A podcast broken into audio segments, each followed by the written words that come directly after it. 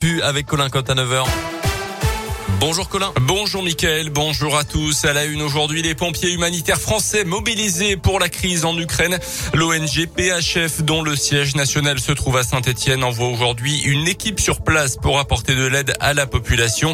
Quatre bénévoles de l'assaut rejoignent Paris ce matin pour un vol en début d'après-midi direction Cracovie en Pologne avant de rejoindre un poste à la frontière avec l'Ukraine.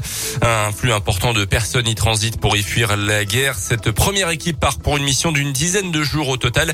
Il s'agit de pompiers bénévoles qui se mobilisent sur leur temps de repos.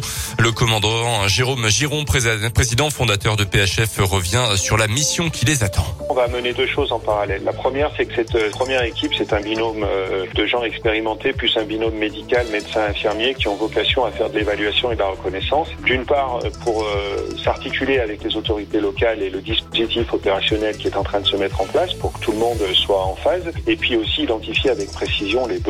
Donc ça, c'est le premier volet. Et puis ici, en France, on va mettre en place une plateforme logistique de façon à rapidement récupérer du matériel en fonction des besoins exprimés sur le terrain, les reconditionner et les affréter euh, sur place pour une distribution dans les meilleures conditions.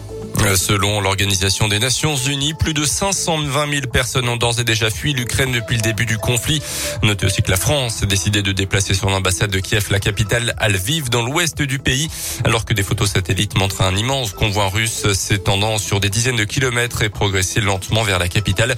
Hier, les premiers pourparlers entre Russes et Ukrainiens n'ont rien donné. Les deux parties ont prévu de se revoir dans quelques jours. La discussion hier également entre Emmanuel Macron et Vladimir Poutine. Le président russe a confirmé sa volonté d'éviter les frappes contre les civils et les contre les axes routiers ukrainiens. Dans l'actualité, également dans l'un, 5 hectares de forêt en feu hier dans le Bas-Buget. Euh, selon les pompiers, c'est un avion de tourisme qui a signalé le départ de feu à la, sur la commune de Colomieux en milieu d'après-midi. Un front de flamme de 800 mètres de large et 50 mètres de long qui progressait vers la forêt à l'arrivée des secours. Un incendie finalement euh, maîtrisé. Une impressionnante affaire de harcèlement devant la justice à Bourg. Euh, hier, pendant trois mois, un Indinois avait inondé d'appels et de messages malveillants son ex-compagne. 27 000 appels et textos à l'automne dernier. Il avait installé également une balise sous sa voiture pour la suivre un peu partout. Le prévenu a été condamné à un an de prison, dont six mois avec sursis. De cinq blessés dans deux graves hier dans un incendie au centre de rétention de l'aéroport de Lyon. Le feu s'est déclaré au niveau d'une gaine électrique dans les parties communes. Le centre de rétention de Lyon Saint-Exupéry qui s'est agrandi récemment pour atteindre 280 places. Une enquête est en cours pour déterminer les circonstances précises du sinistre. Les sports avec le début des demi-finales de la Coupe de France de foot ce soir. Nice reçoit Versailles, club de quatrième division. Ça sera à partir de 21h. Dans l'autre demi-finale, Nantes recevra l'AS Monaco demain soir.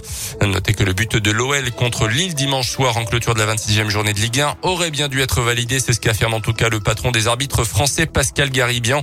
Le but inscrit par euh, Paqueta en toute fin de match avait d'abord été validé par l'arbitre, puis annulé en visionnant les images vidéo, précipitant la défaite de Lyon. Euh, Pascal Garibian reconnaît aujourd'hui une erreur.